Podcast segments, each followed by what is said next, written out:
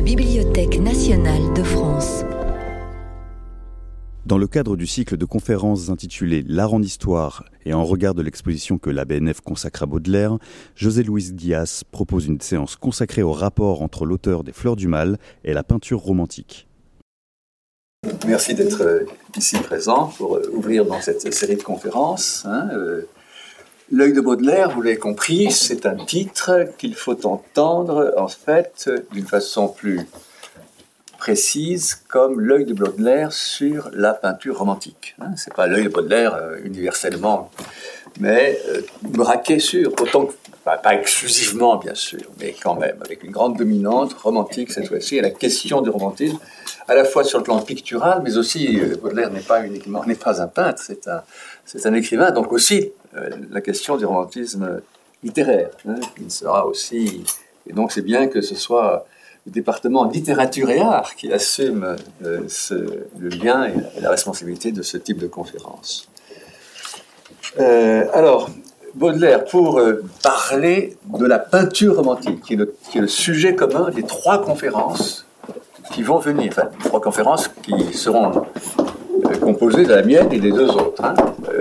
La suivante, vous avez vu, c'est sur Delacroix et l'autre sur Blake. Mhm. avec, la, avec la suivante, j'aurai beaucoup de liens, puisque je vais nécessairement, lui aussi, moi aussi, parler de Delacroix, évoquer Delacroix.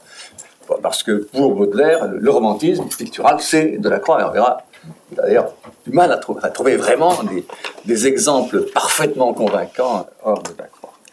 Alors, si euh, il est intéressant d'adopter, de prendre, d'adopter la vision de Baudelaire pour euh, s'interroger sur la peinture romantique, c'est que euh, il s'avère en la matière un témoin essentiel, mais aussi parfois ambivalent. Et c'est ça qui rend la chose intéressante.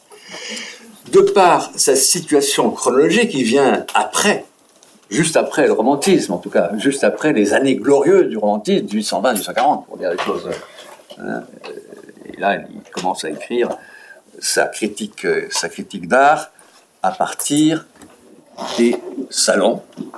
Salon 45, Salon 46, je vous les montre dans les éditions originales, comme il se doit, bien sûr. Hein.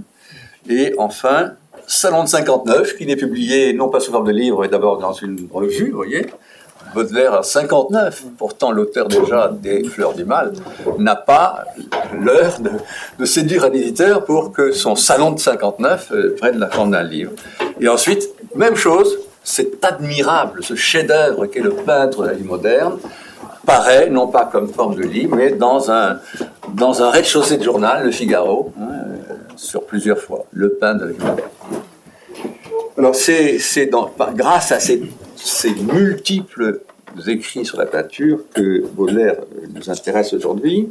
Et ce qui m'intéresse ici, c'est qu'il a une vision en fait engagée et partiale sur la peinture. C'est ce qu'il revendique lui-même dans son salon de 46 que je viens de vous montrer. Il dit ceci, il écrit ceci.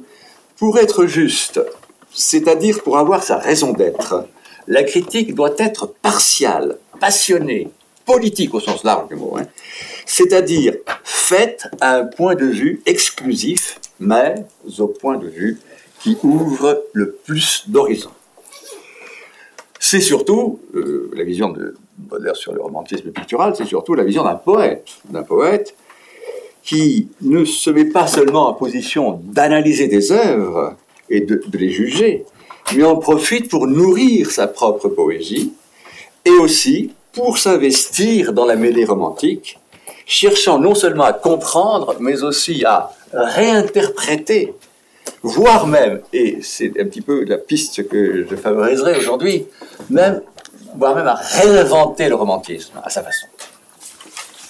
Si j'ai utilisé mon propos l'œil de Baudelaire, c'est que de la part de ce poète passé critique d'art, mais avant même de se lancer véritablement dans la reine littéraire. 45 pour les, le premier salon, 57 pour les Fleurs du Mal, la publication. Vous voyez, très en avant. Hein Eh bien, c'est que euh, ce titre indique euh, qu'il y a de sa part une acuité de regard, une voracité du regard qu'il considère être lui-même comme la marque du vrai critique. Et il attribue ça, ce, ce, ce, regard bien sûr intense, à Delacroix, dont il dit qu'il a un, œil sûr et profond, ou à Monsieur G, celui qu'il appelle le peintre de la vie moderne, Constantin Guis donc, hein, et dont il euh, euh, fait l'éloge de son œil d'aigle. L'œil d'aigle, il se lève, dès qu'il se lève, il est prêt à attraper l'ensemble du visible avec son œil d'aigle. Dans cette intensité de l'œil, il y a sans doute aussi, il ne faut pas négliger, quelque chose de ce qui se trame dans l'expression idiomatique en français, je vous ai à l'œil. Je vous ai à l'œil. Je vous ai à l'œil, c'est une, c'est une connotation qui rôde dans ce que l'évaluation parfois négative, vous allez voir, que euh, Saint Baudelaire formule parfois à l'encontre du romantisme. L'œil de Baudelaire, c'est aussi cet œil original et individuel qu'il attribue à un de ses poètes, euh, à un poète ami, hein, le comte de Lille, un œil qui sait extraire le caractère, je, cite bien sûr, hein, mais je, je n'avertis pas toujours, je, euh, un œil qui sait extraire le caractère poétique de toute chose. Et c'est aussi l'œil de Banville, du jeune Banville, l'œil clair et plein du feu de la précocité. L'œil de Baudelaire, ça aujourd'hui surtout celui de la critique d'art, hein, celui dont il veut exercer l'acuité dans la critique d'art, parce qu'il reste à vie, il le dit lui-même, hein, je cite, cet adolescent dont les yeux emplis d'images peintes et gravées nageaient, n'avaient jamais pu se rassasier. L'œil de Baudelaire, c'est celui qu'il partage avec Monsieur Jay, que j'ai déjà mentionné, donc le peintre Constantin Guise, dont il sera question à la fin de mon exposé, qui manifeste, je cite, un amour excessif des choses visibles, tangibles, condensées à l'état plastique. Et Baudelaire avoue, enfin, se présente comme étant quelqu'un qui, à défaut d'avoir des connaissances étendues, a l'amour de la peinture jusque dans les nerfs. Alors voilà le style. Hein, de l'approche de Baudelaire par rapport à la peinture? Et euh, on va euh, faire un parcours en plusieurs parties, six, je les annonce déjà, mais je ne les nomme pas, bien sûr, sinon ça me retarderait trop. La première, c'est comment Baudelaire se situe généralement face au romantisme, à la fois littéraire et pictural. Alors, c'est euh, un rapport qu'il a au romantisme qui est, comment dire, important, qui n'est pas subsidiaire, qui est fondamental.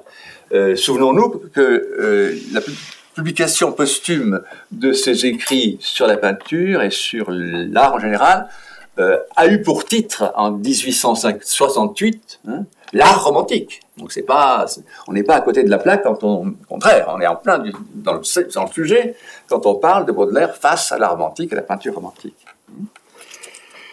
Ce regard de Baudelaire sur le romantisme est un regard, c'est une première remarque, bien moins hostile que celui de ses contemporains de la même génération.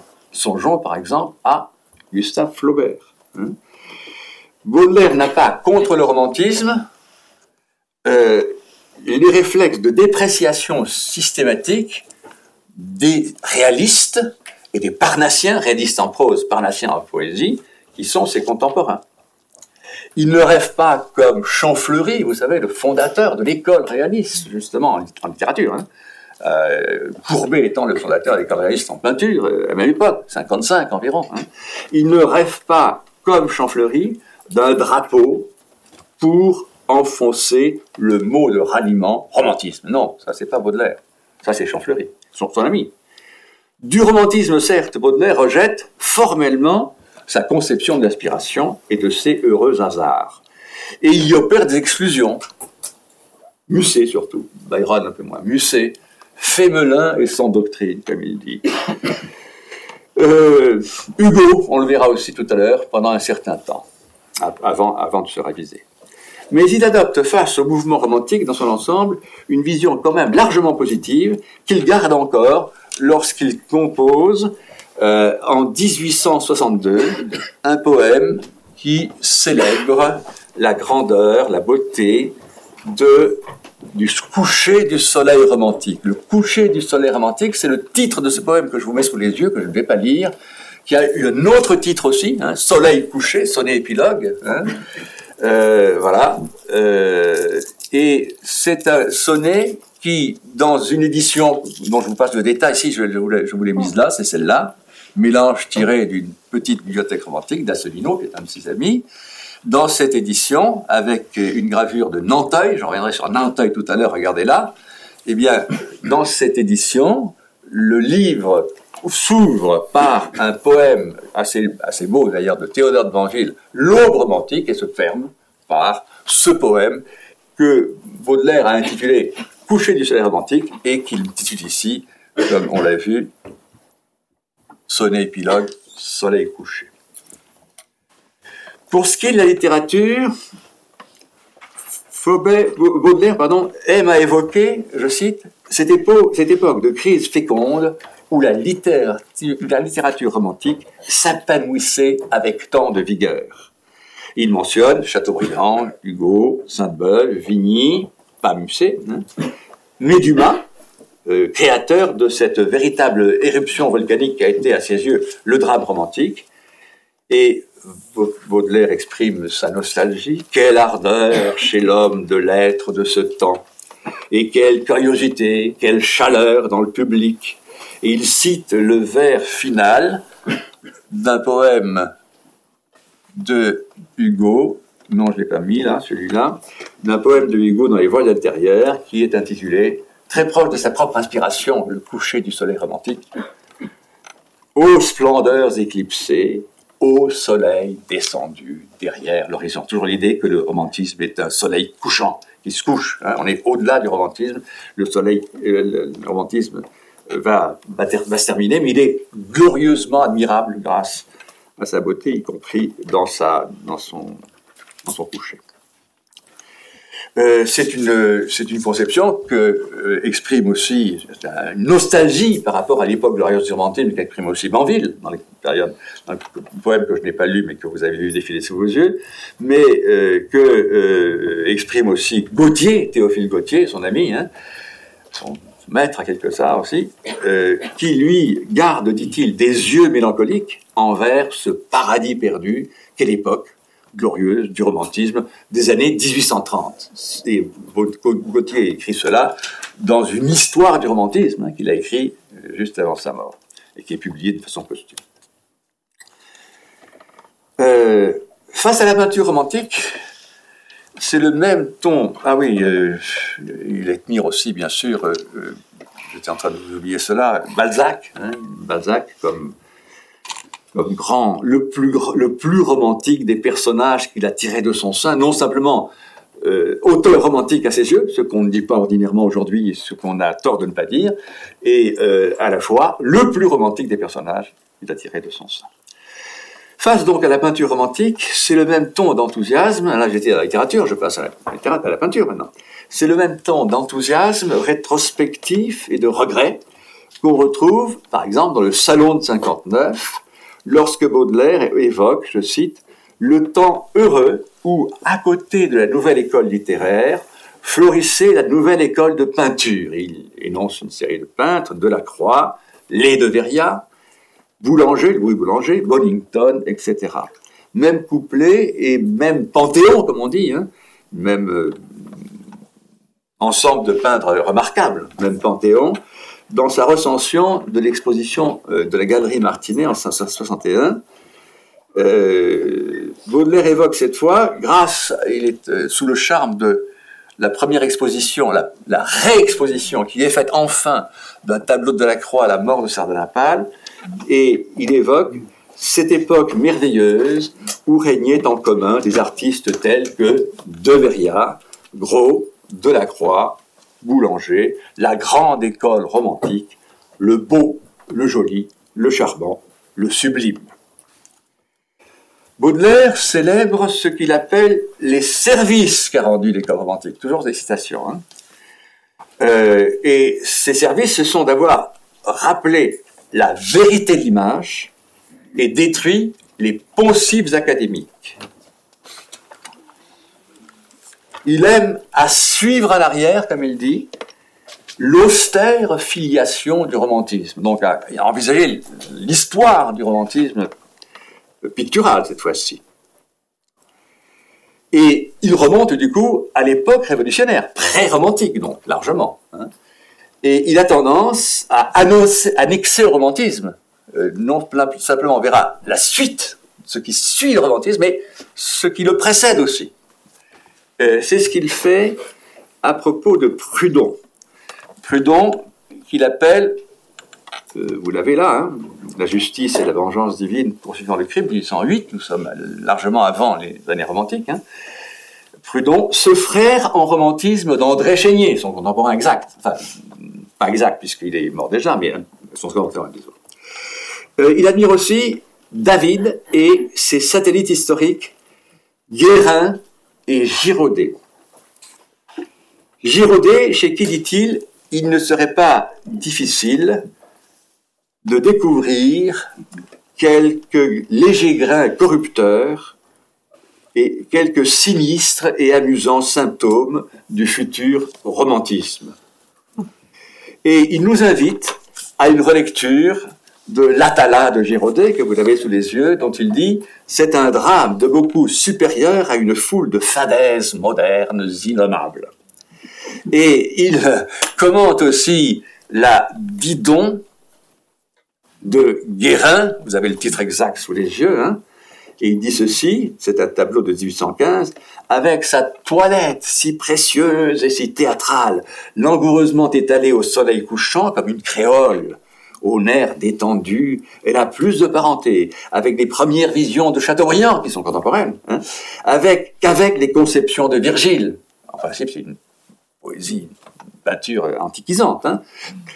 Et il admire aussi son œil humide, noyé dans les vapeurs du keepsake, qui annonce, dit-il, presque certaines parisiennes de Balzac. C'est un peu beaucoup là quand même, il est emporté, laissons-le aller jusqu'au bout de sa, de émotion euh, esthétique.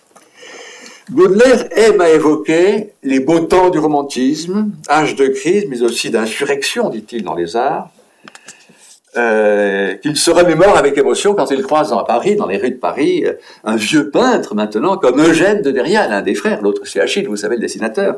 Eugène est plutôt peintre que dessinateur. Et euh, à son propos, il se scandalise qu'il ensevelisse dans son seul des tableaux qui restent à, leurs yeux euh, supportables la naissance d'Henri IV. Il se,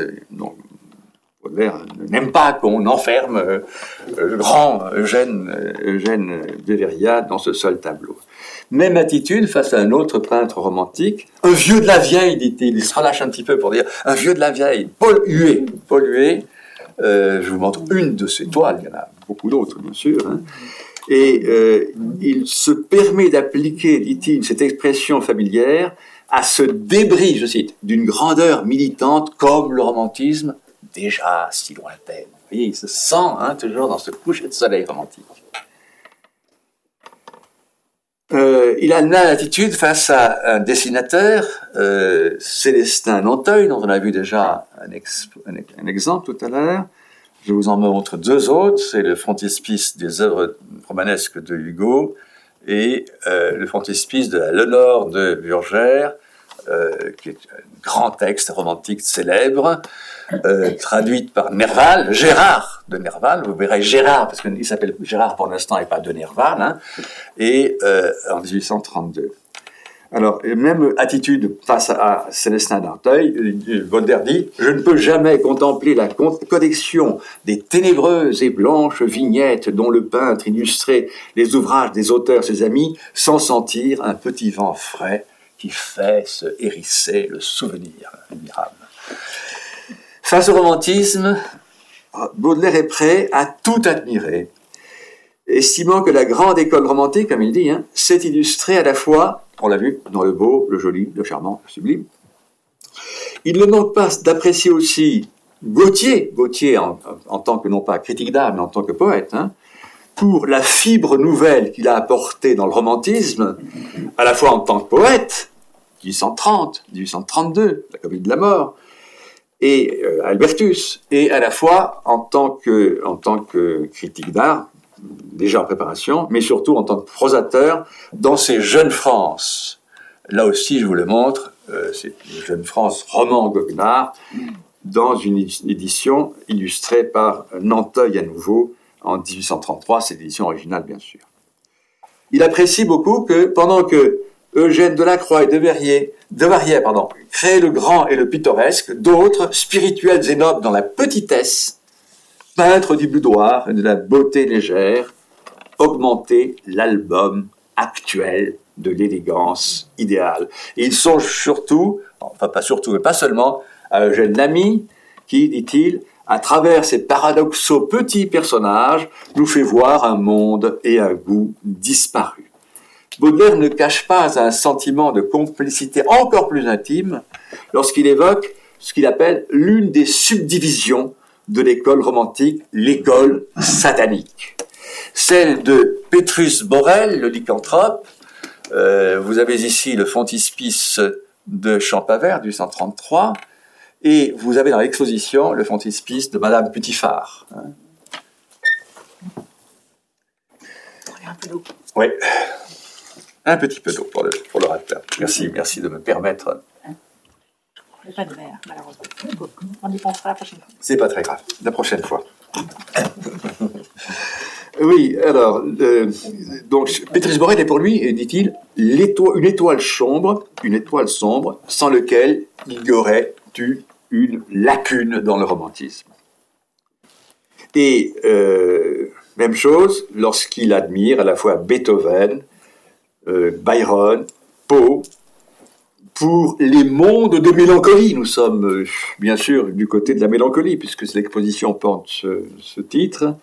Des mondes de mélancolie et de désespoir incurable qu'ils ont apportés, non sans projeter des rayons splendides, éblouissants, sur le Lucifer latent qui est installé dans tout cœur humain ce qui pousse l'auteur des Fleurs du Mal, vous avez compris quand même, hein, le, mal est là, dans la peinture aussi, hein, pas uniquement chez lui, dans la poésie, ce qui pousse l'auteur des Fleurs du Mal, qui est directement intéressé donc à conclure ceci, euh, cette magnifique phrase qui pourrait être l'épigraphe de l'exposé que je suis en train de vous faire. Le romantisme est une grâce céleste ou infernale à qui nous devons des stigmates éternels. Alors, c'est le moment de passer à une deuxième partie, résistance et remise en cause. Et donc, euh, la bonne dialectique suppose que je vous dise maintenant que Baudelaire résiste au romantisme. Hein. au contraire. À côté donc de ce Baudelaire euh, admiratif et nostalgique, il y a quand même un Baudelaire qui partage les euh, scrupules, les rejets de sa génération vis-à-vis -vis du romantisme. Tout comme à Flaubert, il lui arrive de vomir ce qu'il appelle l'époque désordonnée du romantisme. Vous voyez quelle la contradiction, hein, en principe. Bon. Époque d'ardente effusion, où l'on faisait souvent usage de cette formule, la poésie du cœur. Alors là, la poésie du cœur, ça, il déteste autant que Flaubert, hein, autant que Flaubert. On donnait ainsi plein droit à la passion, on lui attribuait une sorte d'infaillibilité, il se scandalise. Il admire en revanche Gautier, qui, dans Mademoiselle de Maupin, 1835, a vigoureusement défendu la beauté grecque. Gautier romantique défendant la beauté grecque. Hein. en pleine exubérance romantique, dit-il. Il admire Banville, qui, en pleine atmosphère satanique, a eu l'audace de chanter la beauté des dieux, la bonté des dieux, et d'être un parfait classique. Il traque le jargon romantique, c'est son expression bien sûr, hein qu'il euh, attribue au héros de la fanfarlo, hein, son conte euh, du 49, Samuel Kraber, qu'il emploie pour séduire Madame de Cosmélie. Il traque aussi les ravages du poncif romantique euh, qu'il détecte chez un poète qu'il n'aime pas du tout, Égésip Moreau, à qui, dit-il, Victor Hugo, Alfred de Musset, Barbier et Barthélemy fournissent tour à tour leur contingent. Ça veut dire qu'ils il copient, ils il empruntent. Hein, voilà. 1848 aidant, nous sommes en 48, et Baudelaire un petit. sous l'influence de 48, il voue tout à coup aux gémonies les ombres fallacieuses de René, d'Obermann et de Werther. il souhaite qu'elles fuient dans les brouillards du vide et ironise sur les moutons attaqués du vertigo romantique, le vertigo romantique. De telles caricatures concernent aussi la peinture. Bon, euh, passe encore qu'un tableau de Madame Céleste Pensotti, bien oublié aujourd'hui, fasse montre, dit-il, d'une affêterie naïve d'albums romantiques. Bon, ça ne lui déplaît pas, quand même. Mais Baudelaire, alors il faudrait que je suive. Euh, ah, je vous ai je vous ai sauté ça, donc du coup, mais c'est pas. Comment je suis Voyons. Non, non, je n'ai pas, pas sauté tout ça. Je suis en train de me perdre par rapport à ça. Non, voilà, c'est au contraire là. Là, non, je n'ai pas illustré ça. Je vais illustrer à partir de là tout à l'heure, mais là, je n'ai pas illustré ça. Je n'ai pas trouvé l'illustration, en fait, de ce tableau qui est un tableau de Baron, euh, Henri Charles-Antoine Baron, les oies du père Philippe. Il y en a d'autres oies du père Philippe en peinture, et j'ai renoncé à vous en montrer d'autres, mais j'ai pas trouvé celui-là. Mais en tout cas, ce, sur quoi il, ce à quoi il s'attache dans ce tableau de Baron, c'est qu'il veut traduire, c'est la traduction d'un conte de La Fontaine, hein, d'un conte de La Fontaine, qui a ce titre. Il dit, il y a là-dedans du couture, notre peintre, hein, un peu du fer de Célestin Nanteuil, beaucoup de tons de Roqueplan et de Clément Boulanger. Donc, euh, ce, peintre, donc, euh, c'est ce qu'il appelle le rococo du romantisme. Ailleurs, il s'en prend, sans les désigner par leur nom, aux peintres qui représentent dans l'art les adeptes de la fausse école romantique. Ça existe, le mauvais romantisme, dans ses yeux, vous voyez. Euh, face à, aux fantaisies, picturales, euh, d'un sculpteur, Antonin Moine, il s'exclame Voilà pourtant où le romantisme a conduit quelques-uns. Cri qu'il relance en 46 à propos d'une de ses bêtes noires en peinture, Louis Boulanger, dont vous savez peut-être qu'il est le peintre lige, un des peintres liges de Victor Hugo, hein, qui, dit, dit Baudelaire, écrit Baudelaire, à chaque fois qu'il a voulu s'élever, a fait du pathos. Voilà, dit Baudelaire, les dernières ruines de l'ancien romantisme. Voilà ce que c'est que de venir dans un temps où il est reçu de croire que l'inspiration suffit. Voilà l'abîme où mène la course désordonnée de Mazeppa. Mazeppa, c'est un thème romantique qui a été en peinture prolifique. Hein. Et là, je vous montre le premier, celui de Géricault, je vous montre aussi celui de Delacroix. Je vous donne les dates à chaque fois aussi. Celui d'Horace Vernet. Celui plus tardif de Chasseriot. Et enfin, celui de Louis Boulanger, toujours le héros emporté par un cheval fou. Hein, c'est ça le thème. Hein. bon. Comme étant une image du romantisme. Et à propos de celui de Louis Boulanger, qu'il vise donc, euh, Baudelaire conclut, c'est Monsieur Victor Hugo qui a perdu Monsieur Boulanger. C'est le poète qui a fait tomber le peintre dans la nasse. Ça veut dire que l'influence de Hugo a été néfaste pour les peintres célèbres. Certes, les héritages, c'est un mot qu'il emploie lui, hein, les héritages de Baudelaire en termes de peinture, euh, et il, loue, il, euh, comment dire, loue, la vertu décapante de ces décapages, de ces héritages, pardon, parce qu'il s'exprime, dit-il, au nom d'une toute une génération nouvelle, sérieuse, railleuse et menaçante, les héritages qu'il pratique ne concernent pas tous le romantisme, ou la queue du romantisme, ou le, ou rococo du romantisme, voir.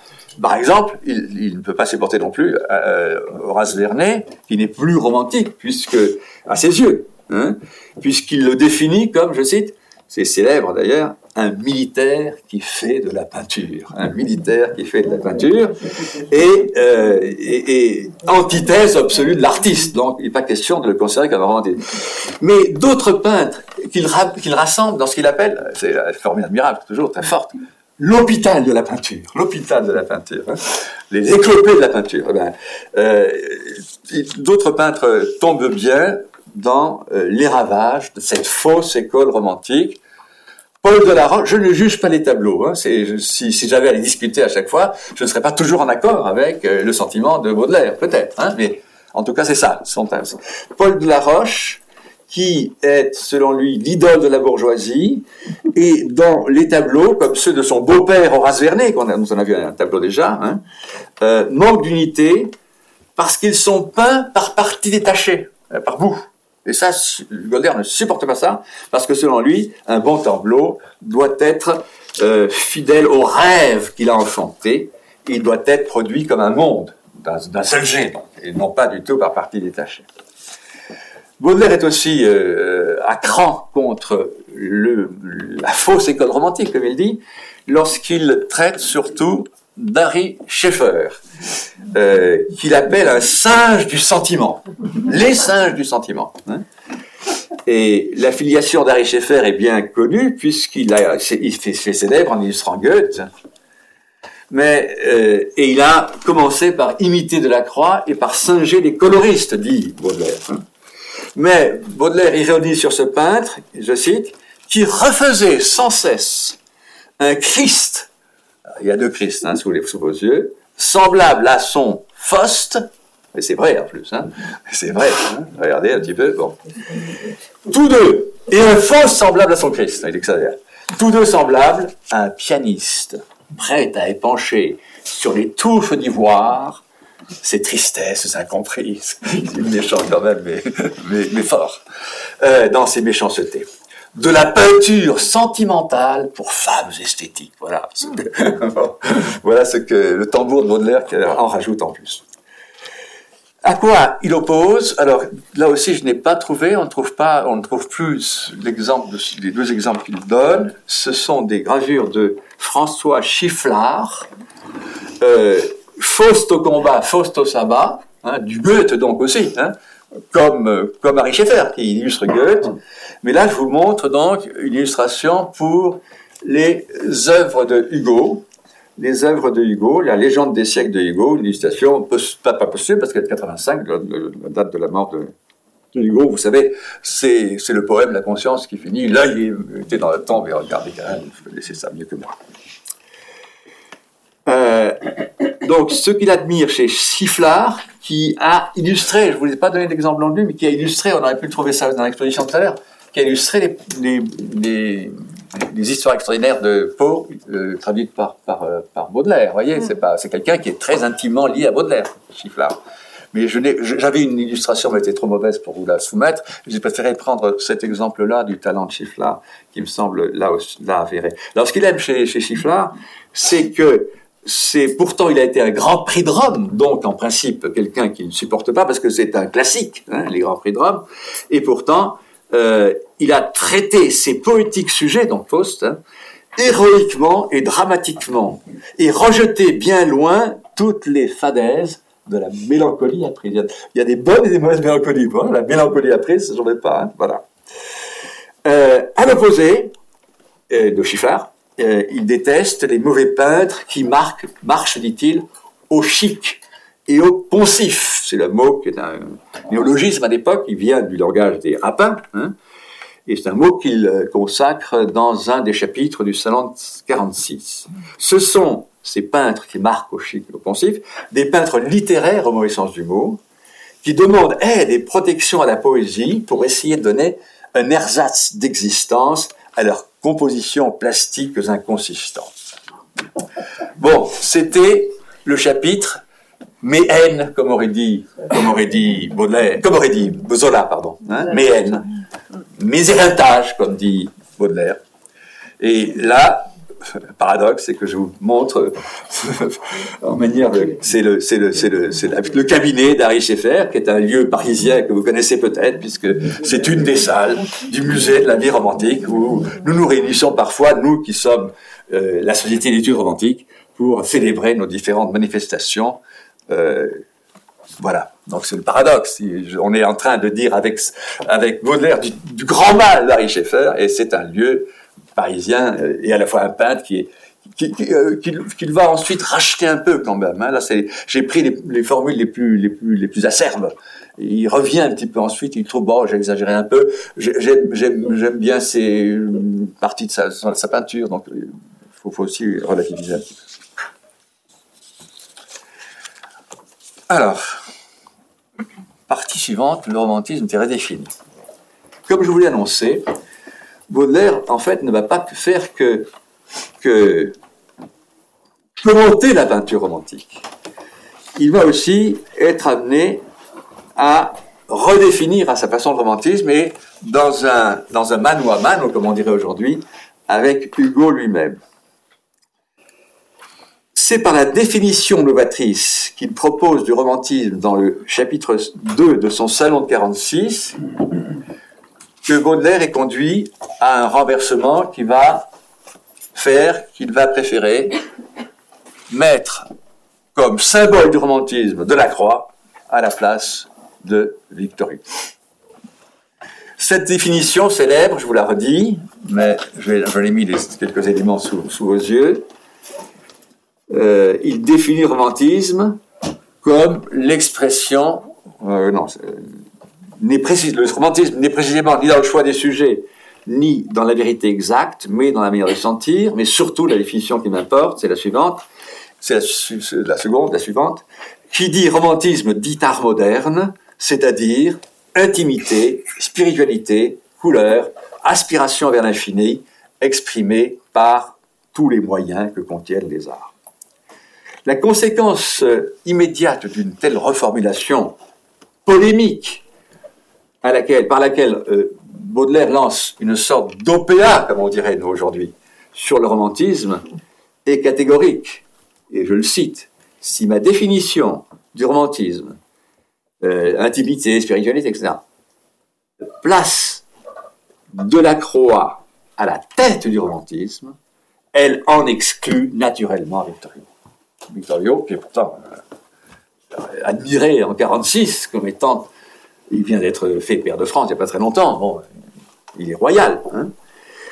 Alors, cette exclusion de Victor Hugo, cette dépréciation euh, de Victor Hugo, elle est confirmée par une antithèse entre Delacroix et Victor Hugo, une antithèse frontale. Euh, Hugo est considéré par Baudelaire comme un ouvrier beaucoup plus en droit qu'inventif, académicien avant de naître, la formule est restée bien sûr, euh, et Delacroix comme quelqu'un, un peintre comme quelquefois maladroit, mais essentiellement créateur. Delacroix, dont Baudelaire reconnaît qu'il ignore pourtant s'il est fier de sa qualité de romantique, se voit ainsi chargé par Baudelaire de concentrer la quintessence des qualités qui composent son propre à lui, à lui Baudelaire, romantisme idéal. Il sera donc créateur, révolutionnaire, passionné, mélancolique, imaginatif, original et enfin surnaturaliste. Hein. Je ne prends pas la peine de vous déplier l'ensemble de cette définition, mais euh, tous ces termes y sont et, concourent à la définition. Surnaturaliste, c'est une expression qu'il emploie, c'est un mot, un néologisme qu'il emprunte à Henri Heine, hein, qui vit en France, qui est un, poète allemand.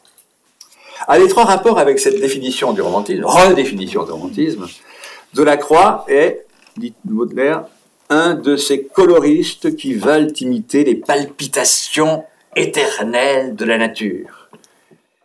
Avec son œil spirituel, il n'émite pas la nature, mais il la réinvente.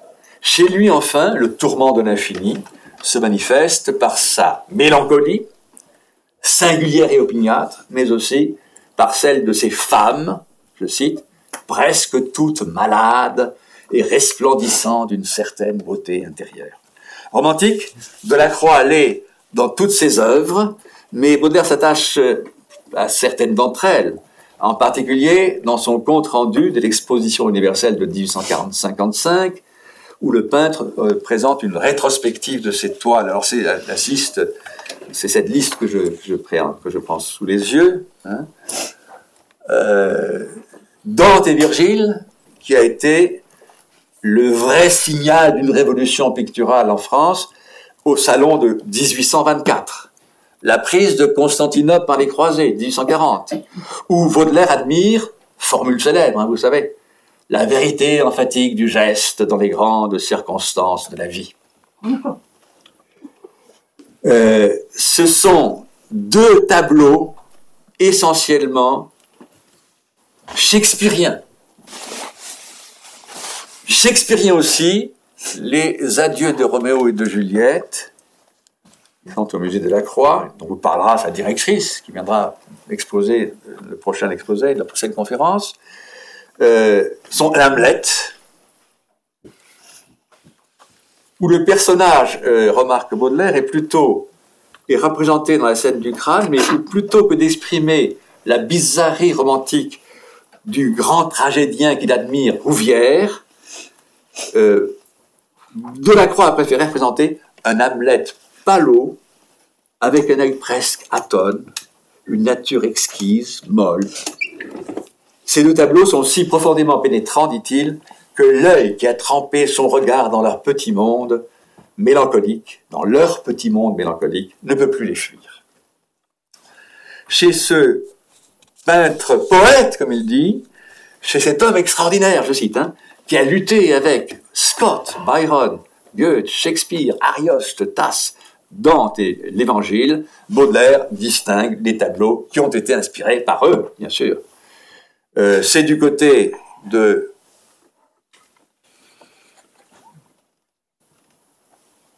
de, de la, excusez-moi, c'est du côté de Scott, Walter Scott, que nous emmène l'évêque de Liège, que vous avez sous les yeux, de Goethe, Faust et Mephistopheles, de Byron, le prisonnier de Chillon, mais aussi le dans la maison de Fou, dont vous savez peut-être que Baudelaire euh, a consacré un poème à ce tableau, non pas au poème de Byron, mais bien au tableau de, de la Croix, le jeune, le, relativement jeune Baudelaire, 1844, il a 23 ans, hein, selon nous.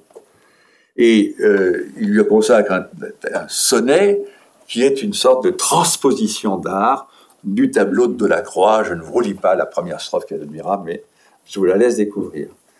Et il nous invite aussi, dans cette perspective, à scruter en détail la série des œuvres de Delacroix dans laquelle on assiste, dit-il, à la célébration de quelques mystères douloureux.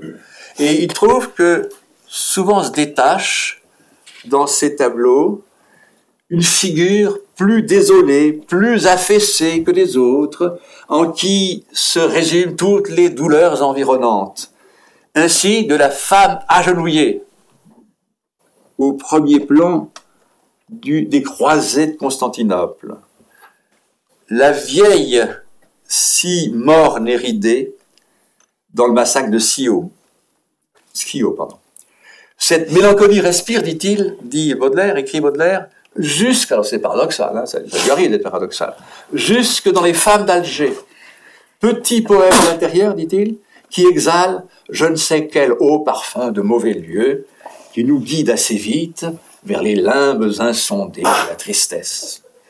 Qu'il s'agisse des femmes historiques, Cléopâtre regardant la spique, de personnages littéraires, Ophélia, ou religieux, la Pietà, ou bien la Madeleine, si naturellement belle, commente Baudelaire, qu'on ne sait pas si elle est auréalée par la mort ou embellie par les pamoisons de l'amour divin.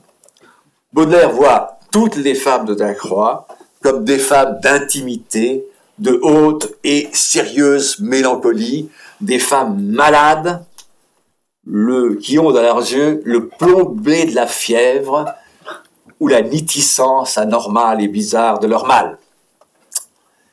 Baudelaire manifeste ainsi au total une lecture préhensive de Delacroix par laquelle il ne traite pas, euh, il ne traite pas seulement comme une simple matière à critique d'art, mais en l'annexant à son esthétique et en l'intégrant à son propre univers poétique. Ce qui se manifeste, bien sûr, vous le savez mieux que moi, aussi bien que moi, lorsque Baudelaire consacre à euh, euh, une strophe des phares à Delacroix, c'est la strophe célèbre que vous avez sous les yeux, hein, Delacroix, lac de sang, hanté des mauvais anges, bon, et que non seulement il fait cela, mais ensuite il la commente dans sa critique d'art. Il s'autocite. Hein. Baudelaire, critique d'art, cite Baudelaire poète. Et ensuite, en plus, commente lui-même Baudelaire poète. Il ose faire ça. Il a du mal à le faire, mais il le fait. Hein. Euh, voilà. Et il redouble par un commentaire qui est une sorte, une sorte de poème en prose critique, si on peut dire. Cette parenté fraternelle avec euh, Delacroix, Baudelaire la manifeste aussi par la manière qu'il a de présenter le choix qu'il a dû nécessairement faire euh, pour exister en poésie. Vous savez, c'est la formule célèbre de la préface des Fleurs du Mal, des poètes illustres, c'était partagé depuis longtemps les Florins les plus fleuris de l'empire poétique. Qu'est-ce qui me restait à moi Hein euh, voilà, j'ai dû moi, euh, du coup, me coincer dans un petit coin et choisir d'extraire la beauté du mal. Et il y a la même formule, je ne prends pas le temps de vous, la commenter, de vous la lire, pour dire comment Delacroix a lui aussi été contraint par l'ensemble du paysage pictural de son temps à choisir sa voie.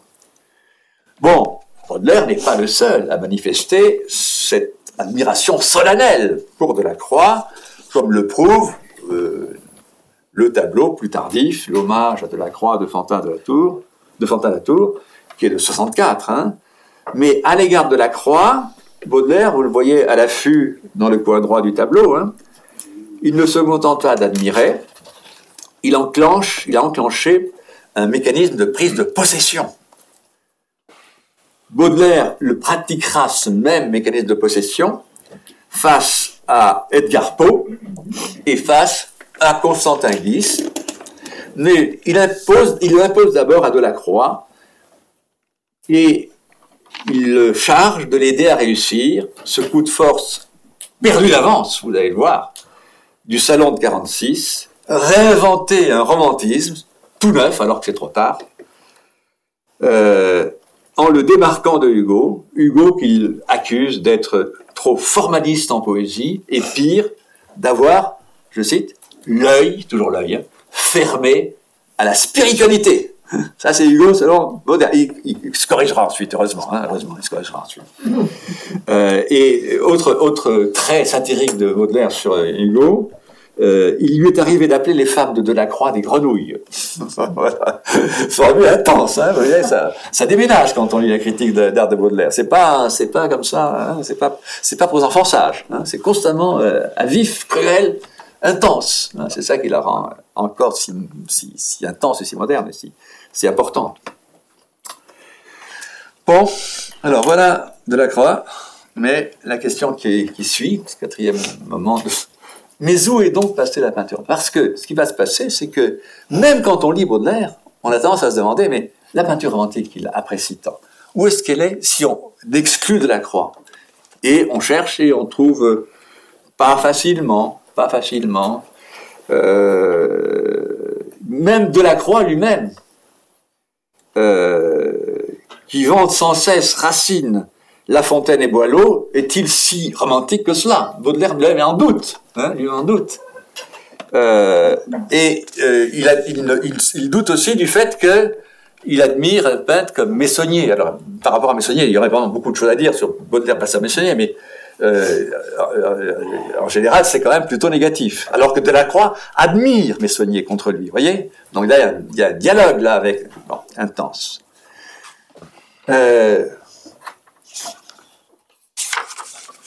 oui, c'est une tentative ou à l'échec, disais-je, que cette façon de, de rénover le romantisme par le salon de 46, parce que le jeune Baudelaire, qui a 25 ans quand il écrit cela, donc, hein, est loin d'avoir l'influence. Quelqu'un qui dit le romantisme c'est pas Hugo, c'est de la Croix, et c'est moi qui vous le dis, il faut qu'il ait quand même une, certaine une certaine stature. Il n'a pas Baudelaire dans le champ médiatique du temps, dans le champ littéraire, pictural du temps. Pour l'instant, il est trop jeune. Hein, il arrive en trublion. Hein, donc ça ne peut pas marcher. Euh, pas d'école possible, nouvelle école romantique possible, réinventée par Baudelaire, parce qu'il est trop jeune, parce qu'il n'existe pas, il n'a pas d'invisibilité médiatique. Pas d'école non plus, parce que Baudelaire estime que un peintre ne relève que de lui-même. Je le cite. Hein. Il est son roi, son prêtre et son Dieu. Comment voulez-vous qu'il y ait une école aujourd'hui hein? Il meurt sans enfant, dit-il. Il écrit ça. Hein sa conception du maître euh, en peinture, c'est un maître qui n'a pas d'école, il ne peut pas avoir d'école. Et Delacroix, donc, euh, qui est lui-même très solitaire, n'a pas d'école, ne pourra pas avoir d'école. C'est ce qu'observent l'ensemble des observateurs. Je vous passe le détail, hein, les, critiques d'art du temps, dont j'ai la liste sous les yeux et les, les, commentaires sous les yeux, mais ça, je... En revanche, je vous mets sous les yeux le commentaire d'un des historiens observateurs de la chose, qui est très acerbe et très méchant contre la peinture romantique. On s'obstine à faire Monsieur Delacroix le chef de l'école romantique. Il est alors un chef sans armée. Hein, où est donc passé la peinture romantique, disait un titre hein? Car il est seul dans son camp.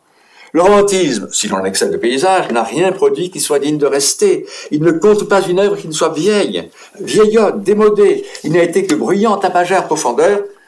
Il a remplacé la science picturale par l'à peu près et le chic.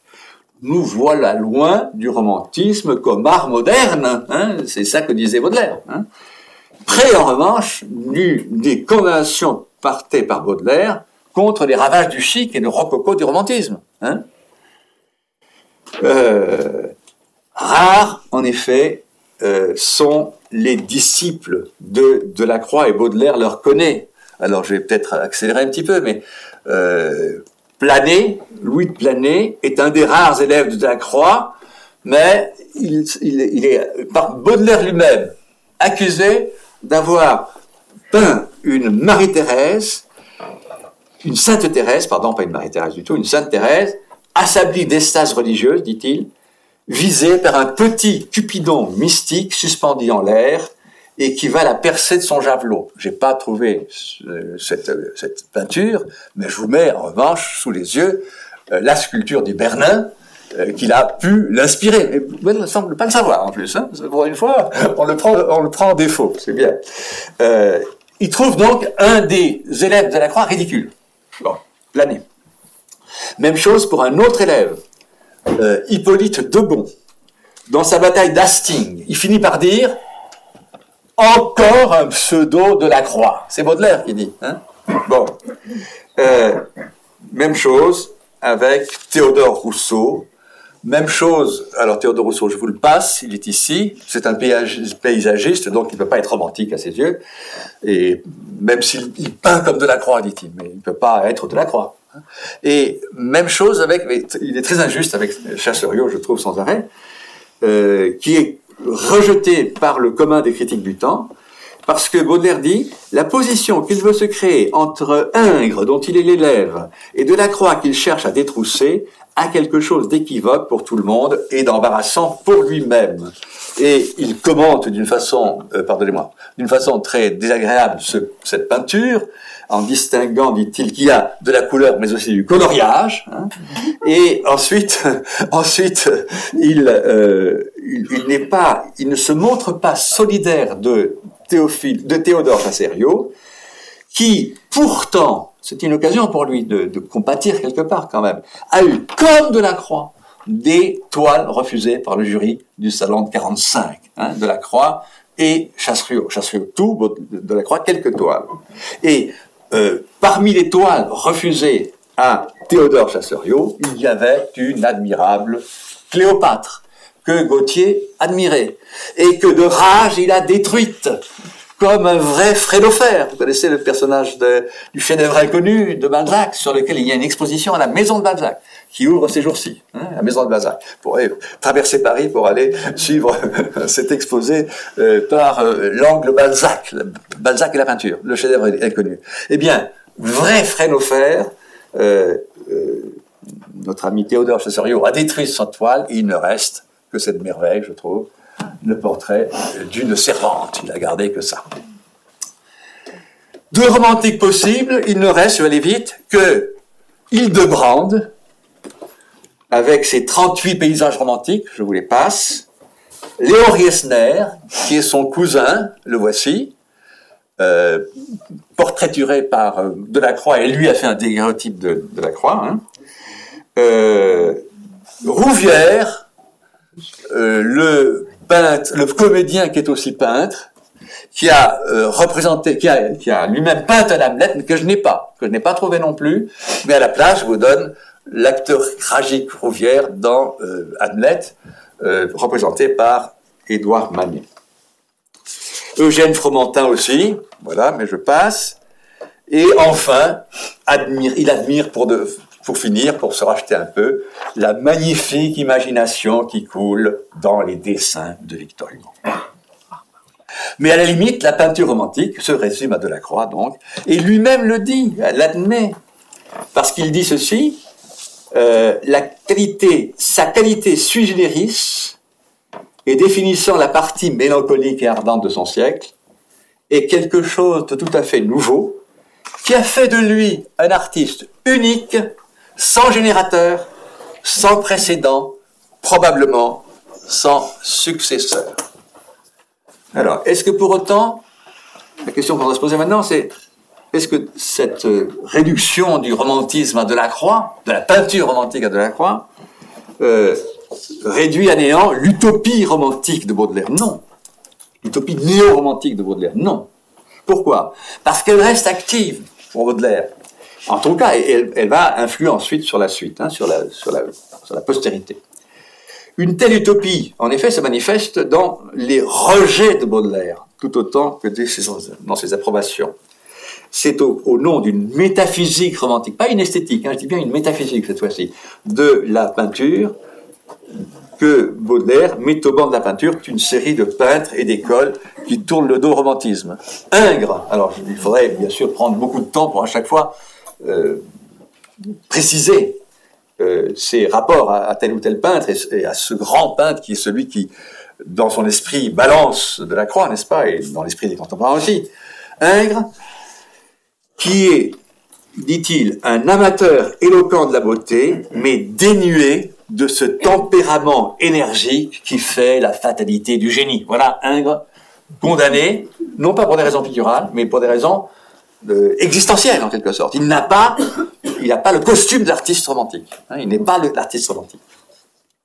Pire encore qu'Ingres, ses élèves, Lehmann, portrait le plus connu, j'ai pris, hein, il y en a bien d'autres qui sont magnifiques. Amaury Duval, même chose. Vous le connaissez parce qu'il est au musée d'Orsay. Et Hippolyte Flandrin, Madame Hippolyte Flandrin. Les trois, hein, les trois peintres que je viens de passer en revue un peu vite sont des élèves d'Ingres et euh, ils se moquent de ces portraits de femmes ingristes ou ingrisées. Et il va dire un Christ ou un. Ça, c'est l'invention quand même à chaque fois, dans la, méchanceté, là, il invente. Hein. Et euh, il finit par dire ceci. Dulcinée de Toboso, hein, le, personnage de Don Quichotte euh, de la Mancha, Dulcinée de Toboso, elle-même, en passant par l'atelier de ces messieurs, en sortirait diaphane et dégueule comme une élégie. Dégueule comme une élégie, comme c'est fort. Et amaigrie par le thé et le beurre esthétique. Amaigri par le thé, le beurre esthétique. Il n'aime pas esthétique. Et pourtant, il a pris le mot esthétique pour ses curiosités esthétiques. Hein. Donc, voilà, lui-même. Face à un autre peintre dont je vous donne, Vincent Vidal, hein, dont je vous donne euh, une représentation d'Apollonie Sabatier, vous en avez une autre en exposition. Hein? Vous la verrez? Je ne l'ai pas prise parce que je ne savais pas qu'elle serait là, je n'avais pas, pas vu l'exposition par avance. Donc, Apollonie Sabatier qui a été la, muse et la madone de, de Baudelaire. Hein? Bon, alors, Vincent Vidal, à quelques-uns des travers et des ridicules de messieurs les ingristes. Monsieur, alors, il, se scandalise d'autant plus que Gauthier, pour une fois, a admis que Vidal euh, le don de savoir rendre la beauté moderne. Monsieur, colère de Baudelaire, Monsieur Vidal connaît la beauté moderne. Allons donc, grâce à la nature, nos femmes, est vrai, n'ont pas tant d'esprit et ne sont pas si précieuses. Vous avez beau appeler vos femmes Fanny Tizza, Stella, Vanessa, Saison des Roses, un tas de noms pommades. Tout cela ne fait pas des femmes poétiques. De quoi donner envie à Baudelaire de redemander à Gauthier, l'auteur des Jeunes France, c'est, je cite, ces anciens certificats de romantisme. ça va pas là. Là, je suis pas, je suis pas sûr. Je ne suis pas d'accord avec toi. Autre école conspuée parce qu'elle aussi en antithèse avec son romantisme idéal, celle que Théophile Gautier, dans sa bénignité, je cite de la Baudelaire, appelle l'école néo-grecque et que euh, Baudelaire baptise l'école des pointus. Celle de Jérôme, dont euh, qu'il caractérise en commentant son combat de coq, dans lequel le peintre a transposé un jeu commun en Angleterre dans une espèce de pastorale antique. Et pas loin de cette école, l'école Couture, qui donne trop selon lui en 46.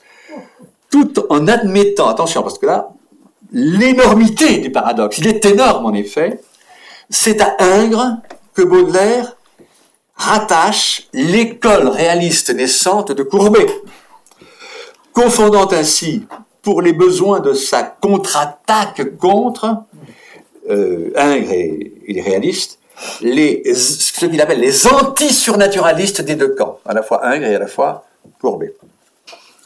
Unis dans, dit-il, leur guerre à l'imagination. Et il remarque euh, à cet égard que je cite, le sacrifice héroïque que M. Ingres fait en l'honneur de la tradition et du beau raphaëlesque, M. Courbet l'accomplit au profit de nature extérieure, positive, immédiate. Ce qui ne l'empêche pas quand même de rendre à Courbet, euh, qu'il a, portraituré en 48, hein, cette justice que son ami euh, n'a pas peu contribué malgré tout à rétablir, dit-il, le goût de la simplicité et de la franchise et l'amour désintéressé, absolu de la peinture. Ainsi, aux côtés des deux fronts adverses des ingristes et des antiquisants, Baudelaire vise-t-il aussi ce qu'il appelle des naturalistes, hein, euh, qui, tel Léopold Robert, prétendent, je cite, trouver dans la nature, et seulement dans la nature, de ces sujets tout faits qui, pour des artistes plus imaginatifs, hein, c'est ça, hein, c'est ça l'opposition, euh, excusez-moi, pour non qu'une valeur de note, pour des non qu'une note. Et euh, ensuite, au lieu de, parler de, ces naturalistes, de s'en prendre à ces naturalistes, il vise les soi-disant réalistes. Hein. ceux qui se disent eux-mêmes réalistes, hein, ça, veut dire, ça, hein. et qu'il rebaptise positivistes, et auxquels il oppose les imaginatifs, qui veulent à la fois, dit-il, illuminer les choses, magnifique formule, très vite, et peindre leur âme. Voyez, six mots, il a tout dit là. Opposition que le premier Manet transgresse à sa manière, puisque, selon Baudelaire, il unit à, il je cite, un goût décidé pour la réalité, la réalité moderne, ce qui est déjà un bon symptôme, dit-il, cette imagination vive et ample, sensible, audacieuse, sans laquelle, il faut bien le dire, toutes les meilleures facultés ne sont que des serviteurs sans maître, des agents sans gouvernement. Il a écrit un texte qui s'appelle Le gouvernement de l'imagination, n'est-ce pas?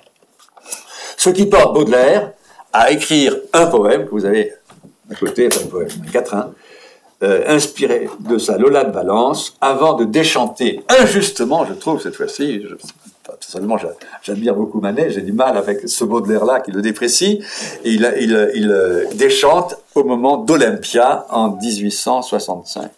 Alors, dernière enfin partie, euh, le romantisme à venir. L'idée c'est que le coup d'éclat du jeune, du jeune Baudelaire en 46, réinventer le romantisme, ne marche pas, bien sûr. Ça ne peut pas marcher, je vous l'ai montré. Mais va avoir peu à peu une influence sur le destin posthume de la littérature et de l'art, et pas seulement en France. Parce que tous ces rejets que Baudelaire vient de faire, que nous eu voir Baudelaire faire, euh, conduisent à, l'inviter à reformuler le romantisme. Et encore d'une façon encore plus importante et plus précise qu'il l'avait fait en 46. Si je reprends la formule que je vous ai citée tout à l'heure, il faut la compléter, bien sûr. Baudelaire disait, vous savez, qui dit romantisme dit art moderne, intimité, spiritualité, couleur et sens de l'infini. Mais avec le parcours qu'on vient de faire déjà. Euh, s'il avait été plus, précis encore, il aurait été encore mieux montré, mais vais vite nécessairement. Hein. Il faudrait ajouter au moins ceci. Qui dit romantisme dit aussi mélancolie, bien sûr. Et pas sens de l'infini, dit un peu ça, mais pas vraiment. Mélancolie, imagination, sens du rêve, du fantastique, du bizarre, de la folie, du démoniaque, du surnaturalisme, sans oublier l'humour, celui que Breton appellera l'humour noir. Donc nous sommes, avec tout ce, nouveau paysage du romantisme, cette construction mentale de Baudelaire face au romantisme, face à une invention, une réinvention, qui va être notre romantisme à nous, oui. C'est comme ça que nous interprétons, nous, le romantisme. C'est lui qui nous a donné, enfin, pas, tout seul peut-être, mais pour une part, qui nous a glissé son romantisme. C'est pas Hugo, enfin Hugo aussi, celui qui va corriger sa vision de romantisme, dans le Shakespeare en 64, par exemple, a admirable cette chose-là, hein, bien sûr. Il faut le mettre en, comment dire, en, en, parallèle avec ce, ce Baudelaire qui réinvente le romantisme à Sébastien. Alors, euh, c'est un, il réinvente cette fois-ci euh, un néo-romantisme, surnaturalisme, hein, néo-romantisme surnaturaliste, hein, euh, qui va être pour une part retenu par la postérité, que nous sommes encore aujourd'hui nous-mêmes. Hein.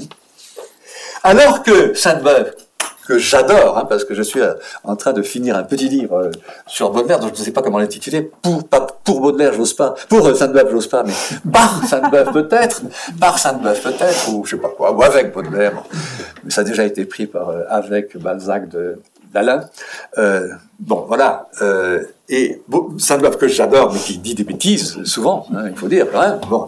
Et la bêtise qu'il dit, c'est à, propos de Baudelaire, sa candidature académique en, 62, 1862, la, la folie de cette candidature académique française, t'imagines, en 62. Bon, elle se fait bien sûr ramasser, et par Sainte-Beuve lui-même qui dit qu'il envoie en exil, dit-il, à la pointe extrême du Kamtchatka romantique. à la pointe extrême. Dans une folie qu'il a dans un kiosque qu'il baptise, en jouant sur le double sens du mot, la folie Baudelaire. Voilà, ça veut. Alors que Baudelaire est en train d'inventer un romantisme posthume, véritable. Là, Sainte-Beuve, Sainte-Beuve romantique lui-même. Et, et, et euh, Sainte-Beuve, poète romantique, compris intensément par Baudelaire. Hein, les poésies de Delorme, euh, le jeune Baudelaire l'a lu avec passion, justement en cherchant une autre inspiration que celle de Hugo. Hein. Bien. Euh, alors, c'est ce, nouveau romantisme, euh, c'est un romantisme où le bizarre, le fantastique, le surnaturalisme sont à l'honneur, et qu'il recompose donc, qu'il, Baudelaire, en soulignant l'importance désormais des cadets du romantisme noir, comme on les appelle, comme les appelle Paul Bénichou, hein. Euh, Gauthier, Nerval, Borel, hein, mais aussi Balzac. Balzac, dont il dit constamment qu'il est bien plus visionnaire passionné que réaliste. Euh, Baudelaire annexe à, ce nouveau panthéon du romantisme qu'il recrée, euh, qu'il recompose, euh, des romantiques allemands, ce qu'il n'avait pas fait vraiment au début, hein, sauf Goethe. Maintenant, il y a en plus Hoffmann et Jean-Paul. Poe, bien sûr, qui vient s'adjoindre à ce panthéon néo-romantique.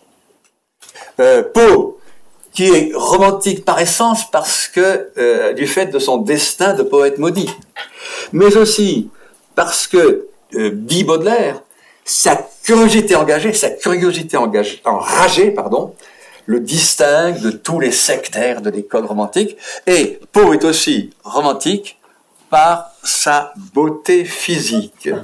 On ne peut, euh, dit-il, définir qu'en faisant appel à toutes les notions vagues, cependant caractéristiques, contenues dans le mot romantique, mot qui sert généralement à rendre les genres de beauté consistant surtout dans l'expression. Hein. Voilà, c'est pas la beauté absolue, c'est pas la beauté raphaëlesque, hein, c'est la beauté qui consiste dans l'expression. Selon un mécanisme comparable, c'est leur esprit, leur préoccupation d'un perpétuel surnaturalisme qui certifie le romantisme de romanciers philosophes tels que Diderot, déjà il va chercher derrière, hein, Hoffmann, Goethe, Jean-Paul, Mathurin, dont il adore Melmoth, hein, comme Balzac, comme vous savez, Balzac lui-même, Poe. Quant aux artistes plasticiens dans ce néo-panthéon, il va rajouter les peintres anglais, les peintres anglais qu'il n'a pas vu vraiment, il ne connaît, pas vraiment, parce qu'ils ne sont pas venus à l'exposition universelle de 55 et il le regrette. Mais il admire, alors il nomme, bon, les peintres pré-raphaélites et il, il, se, il, aime, il, pardon, ah je l'ai pas mis, non je l'ai perdu alors l'image que je voulais vous mettre, dans la voici, c'est inversé. Euh, Patton, hein. c'est étrange Patton, dit-il, qui brode avec une patience d'un autre âge des conceptions panthéistiques euh, under the sea, hein, donc la, la, personne est sous l'eau, hein, et euh, il le compare à Fuseli, euh, c'est une seule mention dans toute la critique d'art de Baudelaire de Fuseli, et bien sûr, qui devrait être bien plus présent, selon moi, parce que c'est essentiellement euh, de ce côté-là qu'il faudrait chercher le romantisme pictural à la Baudelaire, sinon deux Baudelaire, hein, mais il ne le connaît pas assez, hein, et donc du coup il, il, euh, il le mentionne à l'occasion de Patton seulement. Même chose, il ne connaît ni Blake ni Turner. Hein. donc il a une vision très française finalement. Hein, c'est un peu sa limite du romantisme pictural. Dans le musée idéal de ce néo-romantisme, euh, il convoque euh, Goya. Euh, vous voyez, d'où sortent les petites vieilles des taboulariens hein, Voilà, hein, c'est de là que ça vient, hein, entre autres. Goya qu'il définit comme quelqu'un qui a, rendu le, monstrueux vraisemblable et qui a rendu imperceptible le point de jonction entre le réel et le fantastique. Euh, Daumier, vous avez pas mal de Daumier dans l'exposition elle-même, hein, euh, pour lequel Baudelaire compose des vers en hommage en 65. Mirion, là aussi, l'exposition est très riche en Mirion, en gravure de Mirion dont les eaux fortes, dit Baudelaire, d'une beauté paradoxale, représentent Paris comme une ville en deuil. Et euh, Baudelaire, n'osant pas, ne pouvant pas encore citer le signe, poème des tableaux parisiens, qui euh, est influencé par Mirion et dans cette même inspiration, cite Hugo, cite Hugo, euh, je vous ai mis le signe quand même en face, parce que c'est écrit juste un peu après le salon de 59, en 60, au début 60, mais il cite Hugo, mort Nisis, pour Paris, hein, c'est Paris. On chante ainsi. Mornisis, couverte d'un voile, araignée à l'immense toile où se prennent les nations, ville qu'un orage enveloppe. Baudelaire tente à faire déborder le romantisme jusqu'à l'époque suivante, et Wagner, par exemple, est pris lui aussi dans le romantisme, parce que ses poèmes, dit-il, poèmes, hein, ils n'ont pas, ils considèrent sa musique comme des poèmes, euh, bien qu'il relève d'une parfaite beauté classique, participe aussi à une forte dose, dans une forte dose de l'esprit romantique, mais aussi Constantin Guis, le peintre de la vie moderne, qu'il fait romantique aussi parce que, dit-il, les yeux pleins du, du fantastique réel de la vie, il aime à rendre les paysages familiers et intimes d'une grande ville où la lumière jette des effets qu'un artiste vraiment romantique ne peut dédaigner. C'est dire que le néo-romantisme de Baudelaire tente à devenir de plus en plus urbain à la lumière de ces tableaux parisiens qui, après la première édition des Fleurs du Mal en 57, constituent sa manière nouvelle, mais aussi tout comme ces petits poèmes en prose, hein, à la même époque, hein, dont l'inspiration naît, dit-il, de la fréquentation des villes énormes et du croisement de leurs innombrables rapports. C'est dire aussi que le sentiment de la modernité, qui devient si aigu à cette époque, va tendre jusqu'à prévaloir sur le romantisme. Hein. modernité et romantisme, c'était initialement lié par Baudelaire. On a l'impression, il le dit jamais, hein, ce que je dis, c'est moi qui le dis, c'est une impression, que la modernité l'emporte l'expérience qu'il fait en contemplant les toiles et les dessins plutôt que toiles ou les aquarelles de Constantin Guis le pousse du côté de ce qu'il appelle de plus en plus la modernité. Euh, ça lui conduit à rêver une nouvelle esthétique où plus que par le passé, le bizarre, le fantastique, le surnaturel gît cette fois-ci au cœur des choses ordinaires. Et ça, c'est pas ce qu'il faisait autrefois, c'est pas ce que fait Delacroix du tout. Hein. Euh, et où le beau devient chose fugace et transitoire. Alors, si on voulait euh, emblématiser cette opposition, ça serait en commentant, mais je ne vais pas le faire, bien sûr, mais je vous donne la piste simplement, euh, deux, deux poèmes de Baudelaire. La célèbre passante, qui justement est prise dans cette nouvelle esthétique du beau transitoire. Ben oui, passante, hein, elle passe elle-même dans la ville, sur fond de ville. Bon. Alors que si on prend un poème comme Les bijoux, nous sommes en plein chez Delacroix, à plein chez Delacroix. Hein euh, avec cette très chère nue, souvenez-vous, éclairée par le foyer inondant de sang, cette peau couleur d'ambre. Je vous cite un simple vers pour vous remettre la couleur de, la chose hein, sous les yeux. Mais bon, il faudrait plus de temps encore que je n'en ai déjà consommé. Hein, je voyais l'horloge passer, les horloges, Baudelaire les connaît bien, les aime bien, les déteste autant que, autant que tout le monde, pour euh, vous, me permettre de vous emmener dans ces nouveaux parages, hein, où Baudelaire est déjà, en, quelque sorte, au-delà du romantisme. Hein. Euh, tout en l'ayant réinventé, remodifié, il est, là, me semble-t-il, déjà au-delà. Mais euh, si euh, j'avais à le faire une autre fois, euh, une autre fois dans une autre occasion, on ne pourrait pas le faire autrement qu'en persistant, comme je l'ai fait aujourd'hui, à constater constamment comment chez lui le romantisme pictural n'a pas été une simple affaire de commentaire, mais d'implication et d'engagement, souvent très, hein, très fort, très nerveux même aussi, et a aussi à, constater, comme je l'ai fait aujourd'hui, que le méditateur de tableau, je ne dis pas le regardeur de tableau, mais le méditateur de tableau chez lui, est celui que j'appelle le poète oculaire, regarde à l'infini. Le voici. Euh, je vous quitte sur ce regard de Baudelaire. Merci.